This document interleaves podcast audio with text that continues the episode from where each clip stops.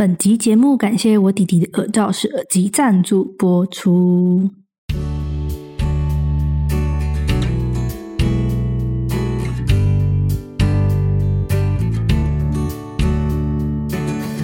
Hello，各位听众，大家好，欢迎收听一学生大嘴巴，我是 IV。今天呢，欢迎来到新的书柜爆炸系列，耶！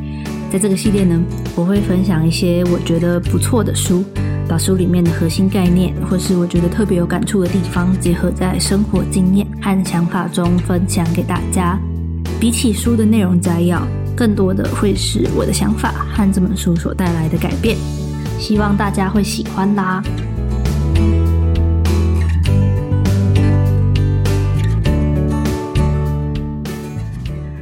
我选的这本书呢，是由采石文化出版，那书名叫做。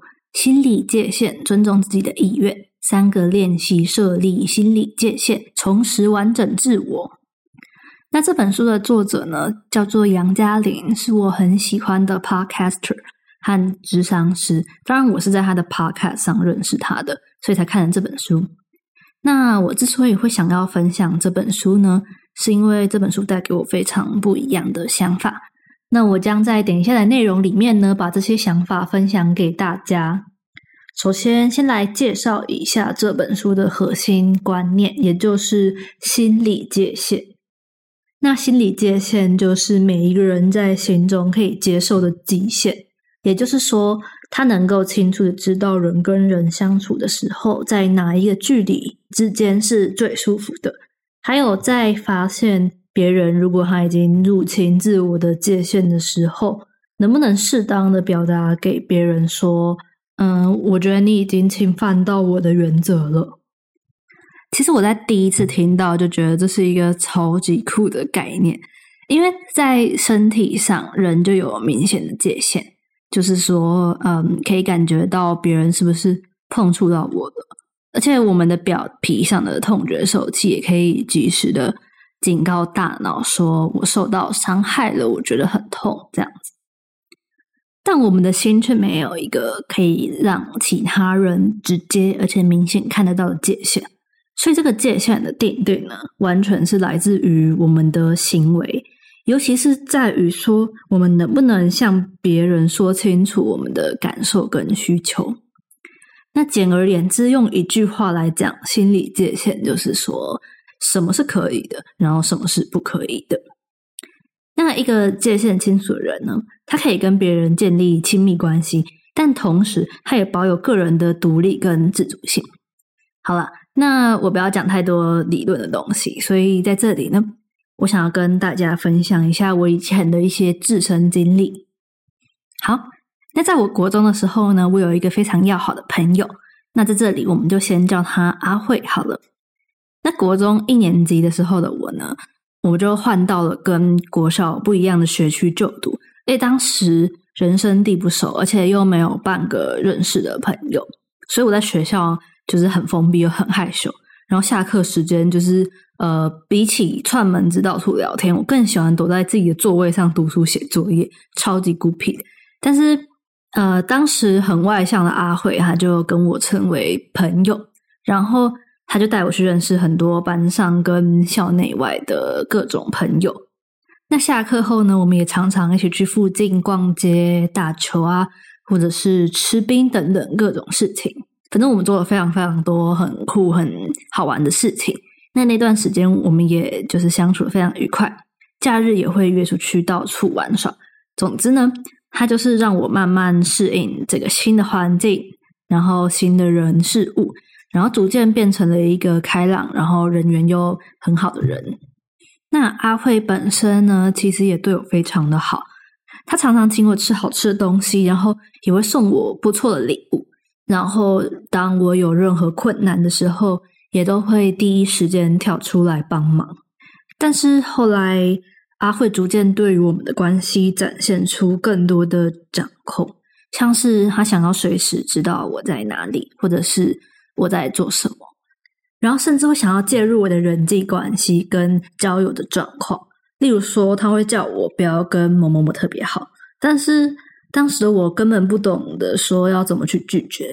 而且更重要的是，阿慧对我来说是非常非常重要的好朋友，所以我更不想要因此破坏跟他的关系。好，那有一次呢，就发生这样的事情，就是当天放学，我已经跟某一个另外一个朋友约好说要去星巴克买买一送一，然后结果阿慧他就突然要我陪他去另外一个地方去买鞋子，然后我就很为难，然后面有难色的说，嗯，可是我已经跟别人约好了，但是那时候阿慧却跟我说，所以你现在是跟。另外一个人比较好吗？某某某平常会请你吃东西吗？他会邀你去他家玩吗？好，对，没错，我就被情绪勒索了。但是那时候我也拿他没办法，所以嗯，我只好在阿慧的陪同之下，然后就硬着头皮去拒绝本来约好要一起去星巴克买一送一的那个同学。但是呢，这类的事件并没有因为我这一次的退让和配合。就让阿慧开始尊重我的意愿，而且反而是让他更加的变本加厉，继续向我索求。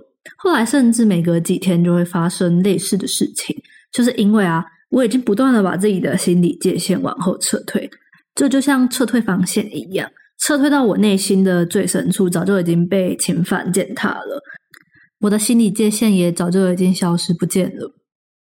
那后来发生什么事情呢？因为后来呢，我真的无法再继续忍受这些不舒服的感觉，所以我就跟我的其他朋友抱怨这些事情，然后他们都觉得我被阿慧欺负了，觉得我好可怜。那有一天呢，我就实在受不了，然后我就在其他朋友的鼓励之下，我就打电话给阿慧，然后当时详细我是怎么讲的，我也忘记了，但是我当时的大意就是在说。嗯，我觉得我受不了你了。然后我觉得你的控制让我的压力非常的大。而当时电话另外一头的阿慧只是非常的错愕，然后觉得说事情怎么会这么突然？然后你怎么现在才说？总之呢，我就挂上了电话。然后从此之后呢，我们就当不成朋友了。然后在班上见到面的时候也非常的尴尬。好了，我的故事说完了。那其实，直到那件事情发生的很久以后呢，我都一直认为自己单纯只是一个不太会拒绝别人的人而已。然后，这整件事情之所以会发生，大部分的过错都在于阿慧。所以我以后啊，只要尽量不要跟他那种人相处，就不会再发生一样的事情了。但是呢，直到我最近呢，我开始理解心理界限这个概念之后。我才知道，其实我的心理界限模糊不清，然后不懂得如何表达自己的需求跟感受，其实才是促成整件事情发生的主因。那其实，在亲密的关系中呢，不管是情人啊、朋友、家人，其实都经常会发生像我这种事情，就是付出的那方，他心里面不自觉的在创造控制这个感觉，而且用牺牲自己的方式来达成。软禁对方的目的，就像是我刚刚讲的故事里的阿慧。但是这全部都是阿慧的错吗？其实我觉得不尽然，因为当时的我根本从来没有明确的想要表达出说我不喜欢，然后我不要啊，顶多是面有难色，但是又不敢说出口吧。好，那提到面有难色却又不敢说出口这个部分，其实我觉得这里有一个非常有趣的现象，诶就是我觉得我常常会就是在心里默默的希望说对方可以猜中我内心的想法，然后在我表达出口之前就知道要怎么去行动，怎么去对待我。但是我后来才恍然大悟，这其实是一个很自私又荒谬的想法，因为别人根本没有责任去猜测我们的需要。然后也没办法知道我们心里在想什么啊，所以说，如果我们如果从来没有明确的说出我们想要什么，或是不想要什么，而只是自己在心里面想一千遍一万遍，或是跟别人在背后偷偷的抱怨，那对方到底要怎么知道我们的原则到底是在哪里呢？好，那如果今天时间能够重来一次，我要怎么做呢？其实当初的我并不知道。退让伴随而来的，通常不是更多的尊重，而是越来越多的勉强。那说不定当初国中时的我，如果能够早一点就确立好自己的原则，然后说清楚我心里的感受，而不是一再的隐忍而让自己痛苦，说不定事情就不会发展到如此一发不可收拾的地步，而且到最后啊，也不会只留下错愕不已的阿慧，还有两颗受伤的心。那一直以来啊，我把自己的缺乏界限和不会拒绝别人。解释成一种善良和随和的特质，殊不知，其实这种自以为的随和，却使自己和他人陷入了嗯非常痛苦的感觉。在书里面呢，我看到一句非常有感觉的话，他是这样讲的：你可以把缺乏心理界限的人想象成没有轮廓的人。一个物品如果没有轮廓，你是不是不知道该怎么拿去，甚至连踢到它都不知道，因为你根本就没有感觉。同样的。一个人如果没有界限，你会不知道怎么跟他相处，拿捏距离，怎么样算太近，怎么样又算太远，甚至连做什么事会让对方不开心都不知道，因为他们根本不会表达。当时看到这一段话，心里的想法只有：哦，天哪，天哪！原来我这种随和根本不是在为对方着想，而是变成说，要么对方会不断的侵犯我的底线，要么他们根本就无法跟我拿捏好距离。然后我就突然懂为什么自己一直以来常常会遇到情绪勒索的事情了。那么，为什么有些人会产生心理界限不清楚这个状况呢？就上述我这个故事来说好了，其实我真正害怕的是，我太过于惧怕失去这份人际关系的连接，而且太过在乎他人对我的看法跟评价，害怕说如果我把自己的想法说出口啊。会造成对方的困扰，甚至他会想要转身离开我。再者，心理界限不清楚的人习惯用自己的感觉去推论对方，他们会猜测说，如果自己拒绝了，那对方就会生气。但其实事实上，这些都只是他们的推测而已。如果没有把他说出口，你永远都不会知道对方的反应啊。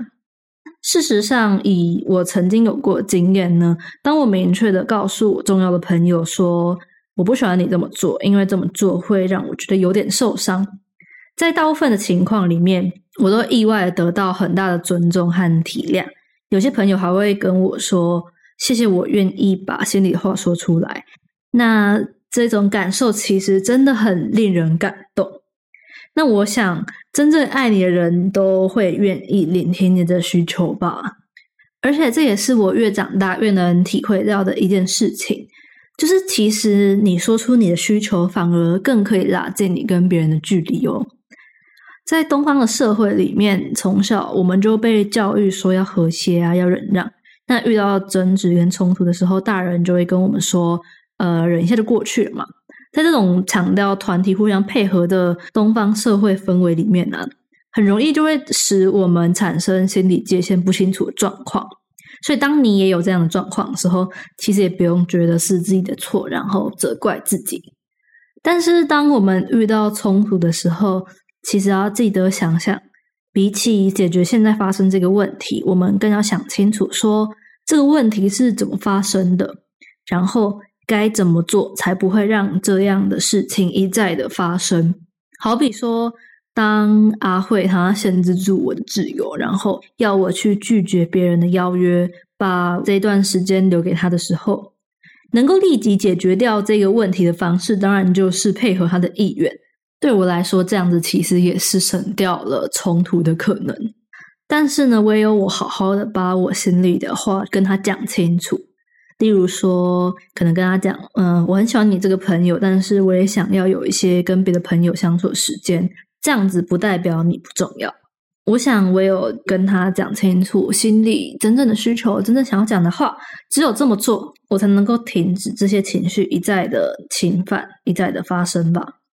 那在这一集的最后，我想要来分享一下我跟这一本书的一个缘分。好了，就是我觉得这是一个很神奇的事情诶。当时我在上个礼拜六的时候，我那天早上起床，我就突然有一个直觉，我今天一定要买到这一本书，我一定要看《心理界限》这一本书。